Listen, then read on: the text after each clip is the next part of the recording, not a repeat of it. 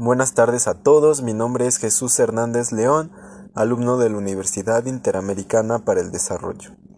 En esta ocasión, para la materia de clima organizacional de octavo cuatrimestre de la licenciatura en Administración de Empresas, tocaremos un tema importante para las organizaciones, pero que ha sido olvidado con el paso del tiempo y la presencia de la explotación laboral en el país. El clima organizacional no es un tema nuevo, su concepto viene de la década de los 50, creada por la Escuela Humanística de la Administración de Elton Mayo, con el objetivo de reducir la fuerte tendencia a la deshumanización de la mano de obra dentro de la organización. Sin embargo, todo esto surge con base en la teoría de las relaciones humanas de Chavenato, la cual sostiene que el actuar del hombre es una consecuencia de factores motivacionales como sentimientos y temores. Por otra parte, el término de clima fue acuñado por Lewin a partir de la creación de climas para la experimentación de grupos.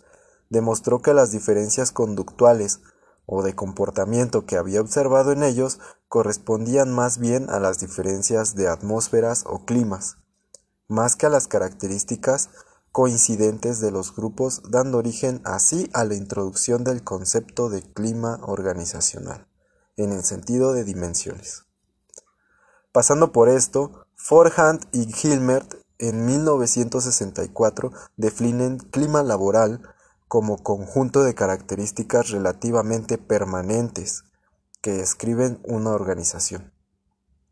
La distingue de otra e influyen en el comportamiento de sus miembros, mientras que Chiavenato señala que el clima organizacional puede ser definido como las cualidades o propiedades del ambiente laboral que son percibidas o experimentadas por los miembros de la organización y que además tienen influencia directa en los comportamientos de los empleados.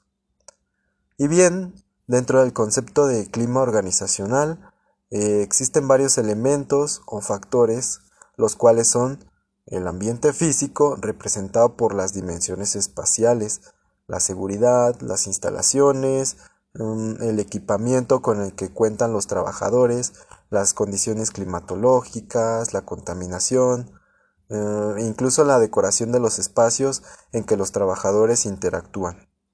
Otro factor es la estructura organizativa, que es el tamaño y tipo de estructura empresarial que puede influir en el rendimiento de los trabajadores. El liderazgo es otro de los factores claves para crear un buen ambiente laboral y, tienen, y este tiene en sus manos, perdón, el poder de fomentar un clima comunicativo, abierto, flexible y cooperativo. O por el contrario, favorecer la, rivalidad y la tensión entre sus miembros.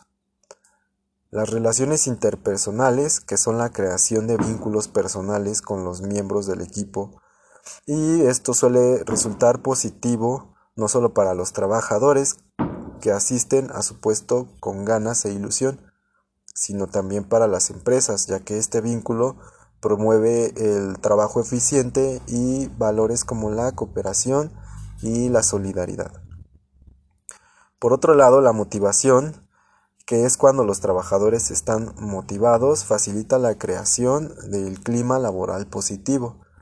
Y los incentivos, que es otro de los factores para crear un ambiente laboral eh, estable y productivo, además de reconocer el trabajo bien hecho y recompensar a trabajadores por sus esfuerzos. Es uno de los métodos más utilizados económicamente. Sin embargo, existen otras recompensas menos costosas para las empresas, eh, pero igual o más satisfactorias para los trabajadores, como horarios flexibles, días libres, etc. Una vez visto los componentes del clima organizacional, pasemos a mencionar las posibles estrategias para gestionar este mismo. Y si bien el método más mencionado para el diagnóstico eh, del clima organizacional es el cuestionario, más allá de una estrategia de diagnóstico, las estrategias para gestionar y mejorar el ambiente son un proceso de reclutamiento limpio, en donde la selección del personal esté de acuerdo al perfil buscado para el puesto. La satisfacción de los aspirantes es un factor importante. Se deben seleccionar no solo a las personas que demuestren actitudes sino también que estén acorde a la empresa y a los objetivos de la misma, ya sea trabajo en equipo, solución de problemas, aceptación al error y capacidades de mejora son algunas de las características más buscadas por los reclutadores. Ahora bien, ya tenemos al personal seleccionado. Tenemos que capacitarlo en sus actividades diarias y hacerlo sentir como si fuera como si no fuera un trabajador desconocido. El proceso de inducción a las actividades de la empresa es clave para detonar las percepciones del trabajador. Es la base para la cooperación, un trabajo en equipo, la automotivación y la fijación de metas. Otra estrategia enfocada a la mejora del clima y las percepciones de los trabajadores es mantener el reconocimiento a las personas que hacen bien su trabajo. Hay que tomarse el tiempo para los éxitos individuales y colectivos, así como los de la empresa. Otra estrategia es mantener un canal de comunicación abierto, y es aquí donde entra el proceso de diagnóstico a las actividades previas, en donde los trabajadores calificarán de acuerdo a su percepción de la empresa y las condiciones eh, en ella su experiencia con fundamentos claros, por lo que no deberá trabajar en los resultados, sean satisfactorios o no.